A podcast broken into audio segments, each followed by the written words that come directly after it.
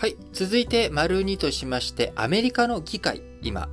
法案をめぐってですね、激しい攻防が民主党、共和党の中で、えー、間でですね、えー、行われているということになっておりますが、アメリカの会計年度というのはですね、えー、10月1日から翌年9月末ということになりますので、今、まさにですね、えー、9月末の会計年度末が迫っているという状況になっています、アメリカ議会。言うなれば日本だと、日本の3月の国会の状況、えー、日本の3月の国会を皆さん、まあ、イメージがある方もない方もいらっしゃるかと思いますけれども、えー、3月の国会というものはですね、えー、翌4月1日からの新しい会計年度、日本の場合は4月1日からですけれども、えー、これに向けて、えー、来年の法案、予算をどうするのか、まあ、税制、えー、とか、出費、予算のね、編成を組む。え予算の編成を組みつつ、どういうふうな、えー、内容で提出して進めていくのか。あまあ、こういったことについて激しい攻防というものが与野党で行われます。まあ、激しい攻防といってもですね、日本の場合は、えー、首相、えー、内閣、えー、行政府が、えー、立法府の第一党多数派を占めるところから出されていくっていう形ですから、あの基本的にはあその大混乱っていうことは起きません。えー、与党がね、過半数を握っているので、最終的にはあ行政が決めたことがそのまま通っていく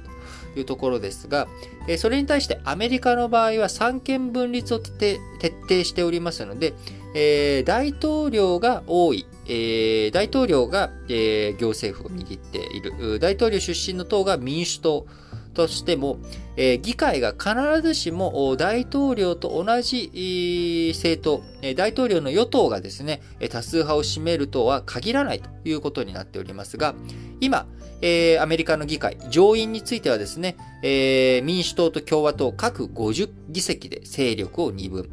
えー、こういった50対50の場合は、最終的に副大統領、えー、こちらが1票を持っておりますので、えー、今日、あ、ごめんなさい。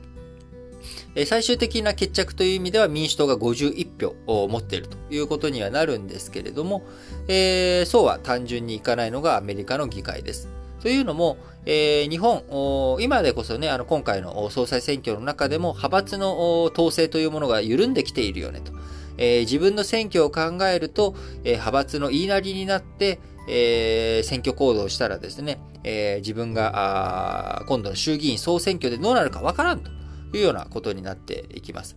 えー、それに対してですね、アメリカというのはもっとそこの部分が一国一城のある時間が強く、えー、議員一人一人がですね、例えば、えー、上院っていうのは100議席あると言いましたけれども、これは、えー、各州の代表、え、アメリカ50州ありますので、各州から2人代表が送り込まれています、上院。なので、えー、50州 ×2 の100っていうことなので、上院議員一人一人というものは、その州の代表として、州の顔役、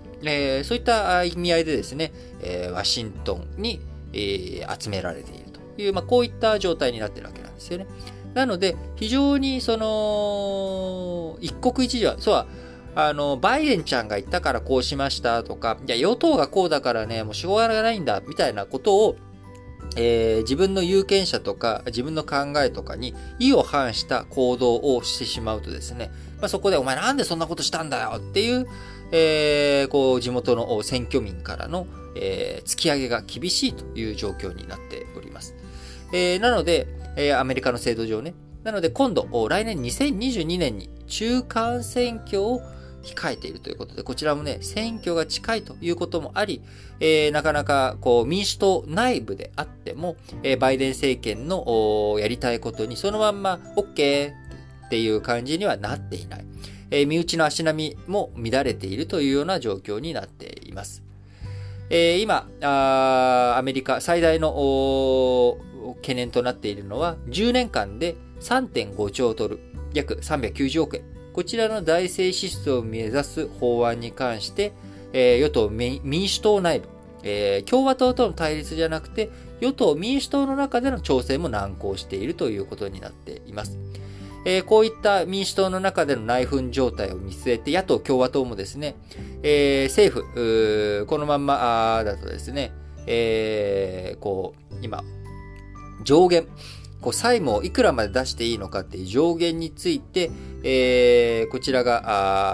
あこう、上限を、債務、アメリカ政府が持っている債務を、えー、これだけ、えー、出していいよっていう制限があるんですけれども、その制限を今取っ払ってるんですね。えー、この制限を取っ払って、え、いることによって、アメリカの政府というのは、まあ、借金をスムーズにして、え、しっかりと資金を集めて、えー、自分たちの従業員、まあ、すなわち公務員にお金を払ってあげると。いう、まあ、こういった状態になっているわけなんですが、えー、この上限、えー、こちらをですね、えー、対応しないと、もう、あのー、上限復活させるよということになってしまうと、えー、これ以上借金ができないっていうことになると、えー、政府、デフォルトのリスクとか、あるいは、政府の一時閉鎖、えー、いろんなね、公的サービスが受けられない、提供できないというような状況になってしまうということです。まあ、こういったことはですね、あのー、ところどころ、えー、オバマ政権の時にも起きていた話ですし、ブッシュ大統領とかの時にも起きている話なんですけれども、えー、とはいえ、これが起きると不測の事態が起きかねないということで、えー、こう市場を含めてですね、え非常に注意深く見守っているという状況です。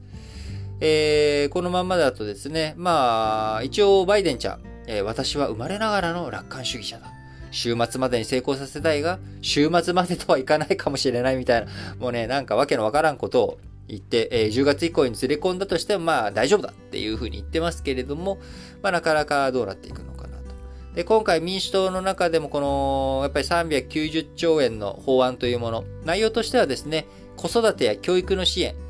気候変動対策の拡充ということで、まあ、やることの内容自体はいいんだけれども、えー、財源、の多くがですね、企業とか個人の富裕層への増税で賄うということになっており、えー、本当にそれで、えー、いいのかどうなのか。えー、アメリカのね、ベースとしては国があんまりいろんなことをやりすぎるんじゃなくて、えー、小さな政府を施行するっていう人たちが多く、まあ、共和党が小さな政府の、